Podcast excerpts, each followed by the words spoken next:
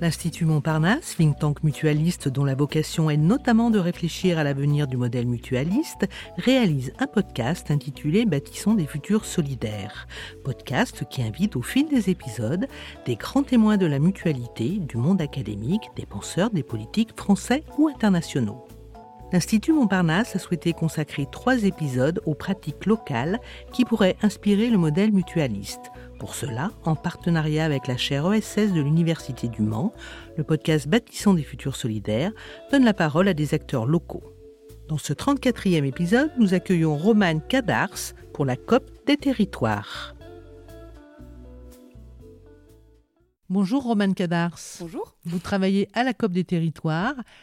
Est-ce que vous voulez déjà bien vous présenter, nous dire qui vous êtes et pourquoi vous êtes à la COP des territoires? Donc, euh, bah, je m'appelle Romane. Moi, je, suis arrivée à la COP des territoires il y a un an et je suis le projet depuis trois ans. Et je m'investis parce que je suis euh, convaincue que créer un maillon euh, local qui puisse dialoguer avec toutes les personnes qui composent un territoire, c'est une des voies de, développement assez cohérente des territoires ruraux, mais en fait de tout territoire. Et c'est avec cette intention-là que j'ai rejoint euh, la COP. Alors, la COP des territoires, si vous voulez bien nous la présenter, un petit point d'histoire, ça a démarré quand et c'est quoi aujourd'hui? C'est une structure euh, coopérative, donc une SCOP, qui a été créée en 2019 et qu'on voit vraiment comme un outil, c'est notre outil euh, juridique et économique qui est au service d'une démarche territoriale et dont l'intention c'est d'être animateur territorial. Alors, c'est quoi un animateur territorial? Comment vous le définissez? Quelle fonction vous lui donnez? J'imagine que les choses sont en train de s'écrire? Exactement. On, on, teste énormément de choses. Euh, ce qu'on fait aujourd'hui à la COP, nous, c'est un peu un, triptyque de choses. Euh, d'un côté, de l'accompagnement, euh, notamment auprès des collectivités pour les former sur les enjeux aussi de, de transition, pour transmettre des outils d'intelligence collective et de, et de démocratie aussi créer un, maillage qui nous permette de monter ensuite des expérimentations qui répondent toujours aux besoins de territoire. Donc, euh, par exemple, euh, des filières euh, locales d'approvisionnement des cantines en bio local avec les producteurs du coin. des projets sur la santé aussi, là, qui sont en cours. Comme, quoi, vous pouvez nous donner des exemples Projet santé. Projet santé. Ben là, on rassemble beaucoup d'acteurs différents de la santé et des médecins euh, et des professionnels du soin et des citoyens aussi pour réfléchir ensemble à comment pourrait être la santé demain. Les territoires aujourd'hui ont vachement de problèmes pour attirer les médecins. Et ce qu'on se dit, c'est peut-être qu'il faut aussi réinventer la manière dont on fait le soin. Est-ce qu'ils vous sollicitent? Comment ça se passe? Comment s'écrit l'histoire avec vous?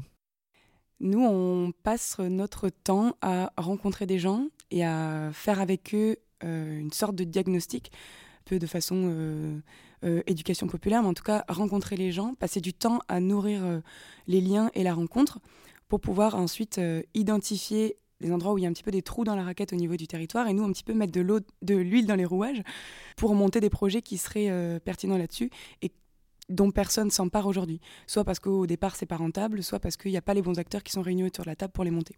Alors, comment vous fonctionnez? Comment vous existez?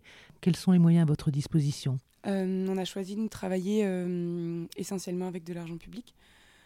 Euh, Donc ça veut dire qu'il faut monter des dossiers pour répondre à des appels d'offres Moi, je définis qu'on a deux compétences phares.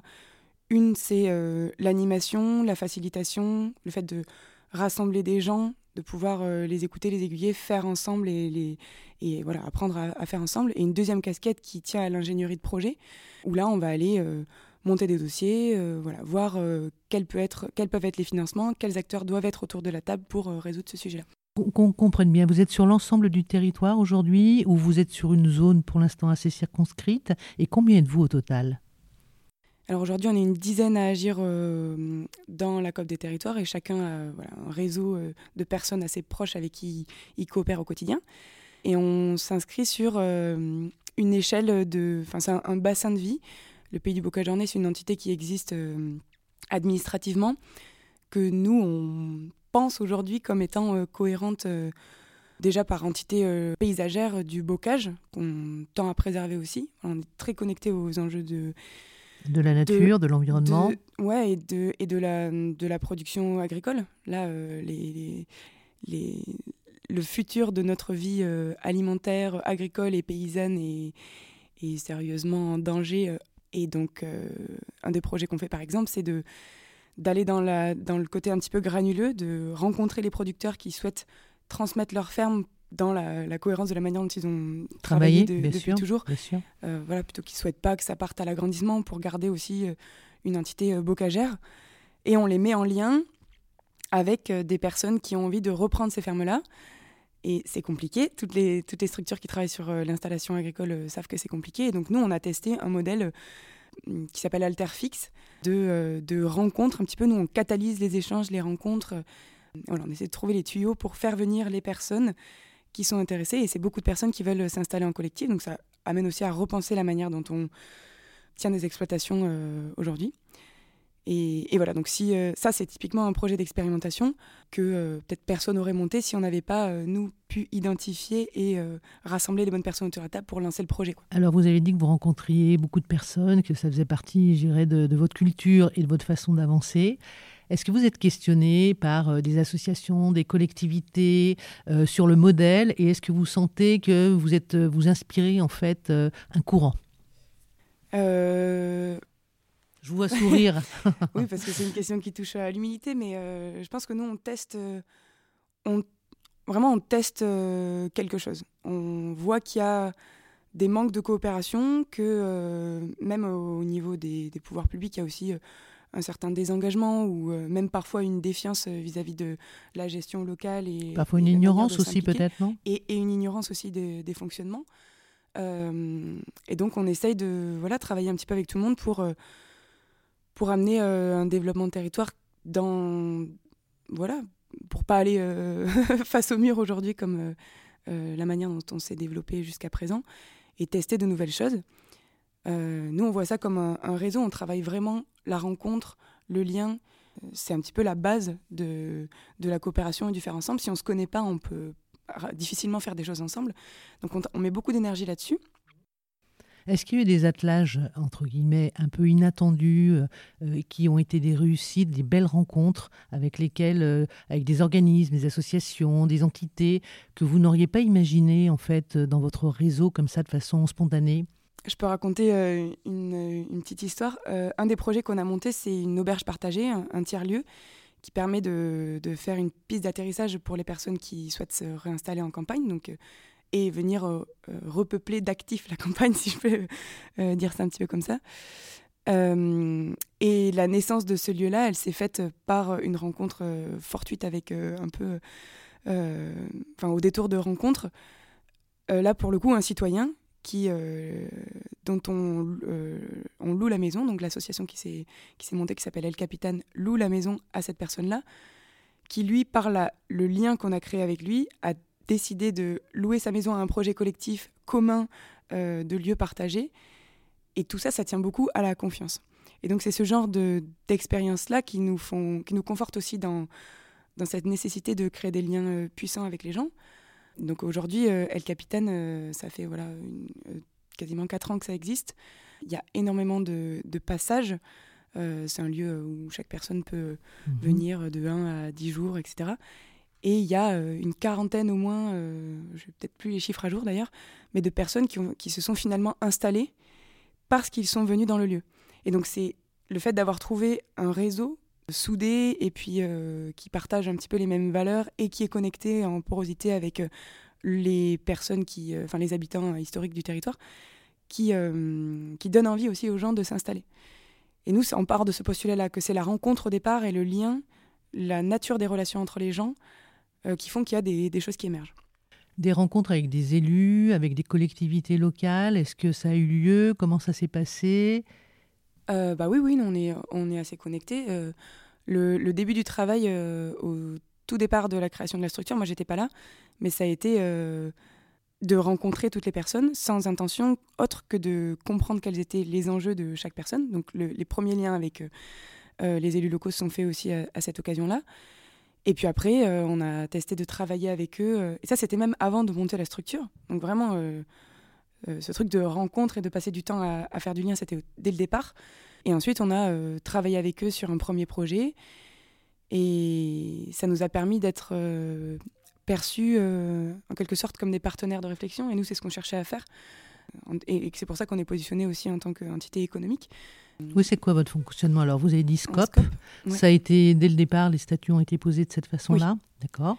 Oui, oui, c'était un, un choix d'utiliser ce modèle-là, coopératif, qui nous correspond bien. Euh, euh, et puis en interne, nous, par ailleurs, on travaille beaucoup de façon très horizontale. Enfin, on prend tous les décisions euh, de façon collégiale. Ensemble, voilà, de mmh. façon collégiale. Et il y a un vrai questionnement du rapport au travail en interne, de, dans la manière dont on travaille. Moyenne d'âge de cette, euh, de cette équipe À la trentaine. Bah, comme ça, ça nous donne un peu une, idée, c'est important. Quels sont les, alors je vais utiliser peut-être un gros mot pour vous, mais quelles sont les ambitions à deux ou trois ans de COP des territoires? Euh, nous, on espère que ce réseau de canalisation, comme je disais, un petit peu de mettre de l'huile dans les rouages, soit euh, plus étendu et nous permette de bah, flécher l'argent sur des projets qui vont permettre de, de nourrir des intentions de, de résilience, de sobriété, en tout cas de développement économique euh, voilà, vers ces, euh, ces choses-là. Euh, de repenser des filières, que ce soit sur l'éco-construction, donc la, manière d'habiter, la manière de, de vivre, de, très largement, on est d'accord, avec l'environnement. Tout mhm. en étant, donc on, est focalisé sur le territoire et ce qui se passe au niveau du territoire, mais on est aussi très connecté à d'autres réseaux un peu partout ailleurs pour bah, aussi s'inspirer. Nous, on se nourrit beaucoup des inspirations mutuelles, quoi. Euh, mais voilà, rester connecté à ce qui se fait ailleurs, ce qui se teste, pour voilà, pas imaginer des choses qui soient, euh, qui soient euh, incohérentes. Ben, c'est très clair. Je pense que la feuille de route, elle est assez claire. Et, et, voilà, et puis, et puis de faire en sorte qu'il y ait des projets qui se lancent, puisque j'ai pas parlé de la troisième chose que qu'on fait nous, c'est une notion de transmission, d'incubation.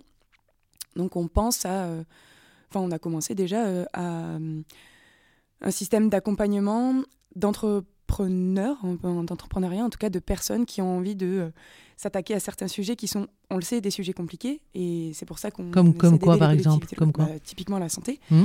Euh, c'est compliqué d'imaginer euh, la santé. Et puis ça tient. On peut, on peut pas en fait travailler sans les collectivités, puisque c'est des, des, projets de territoire. Donc nous, on est là pour être en, en soutien, parfois proposer des choses pointer là où peut-être il y a des choses qui n'auraient pas été vues. C'est pour ça qu'on on, voit aussi un enjeu à, à, former les élus qui sont, ou, et les agents d'ailleurs. Justement, une, une question un peu poil à gratter. Euh, est-ce que vous êtes bien accueilli là où vous êtes? On peut redire le nom de, de votre, votre écosystème. Le bocage orné, l'Orne. Voilà, mais tout le monde ne connaît pas l'Orne et le bocage orné, oui, ah ben ça, avec grand, grand plaisir. Euh, est-ce que vous pensez qu'il y a une maturité aujourd'hui chez euh, les acteurs locaux que ce type d'initiative soit accueilli aussi bien que vous, vous l'avez été? Mais je pense que ça tient énormément au lien qui est entretenu, au positionnement, à la posture en fait. Et nous, notre travail, c'est ça. Enfin, moi, ce que j'en pense, moi, c'est ça, c'est qu'on travaille une posture. Au-delà de travailler euh, une offre de service ou on travaille bien sûr des compétences, etc. Mais c'est beaucoup, ça tient beaucoup à la posture. Donc, toute personne qui, sur son propre territoire, prend une posture dite de coopération pour mettre des mots dessus, mais en tout cas d'ouverture, euh, d'écoute, de, compréhension et, euh, et d'envie de, de, participation mmh. euh, aux réflexions et à, et, à, la dynamique locale. Est-ce que c'est devenu une nécessité du côté des collectivités locales? Moi, j'en suis persuadée. Eh bien, voilà. voilà. À titre personnel. mais, mais oui, puis euh, c'est, enfin, en toute humilité, c'est ce qu'on ce qu'on essaye de faire et de voir si euh, si le l'intention avec laquelle on part euh, fonctionne. Une réalité sur le terrain. On verra au fil du temps et dans dix ans, mais mais en tout cas. Aujourd'hui, on est quand même assez content de, de des liens qu'on a créés et des projets que, que ça fait émerger. Donc, donc c'est une jolie conclusion. Voilà. je crois qu'on on a fait le tour de la question. Romain Cadar, c'est à moins que vous ayez autre chose à nous dire? Bah, merci, non, mais eh ben, inspirons-nous mutuellement. Hein. Voilà, absolument. Merci beaucoup, Romane Cadars. Je vous rappelle que vous faites partie de COP des territoires. Merci. Merci. Nous espérons que ce podcast vous a donné de nouvelles clés pour mieux comprendre le SS. Ce podcast est à écouter et réécouter sur le site de l'Institut Montparnasse, sur celui de Podcasters Media, ainsi que sur toutes les plateformes.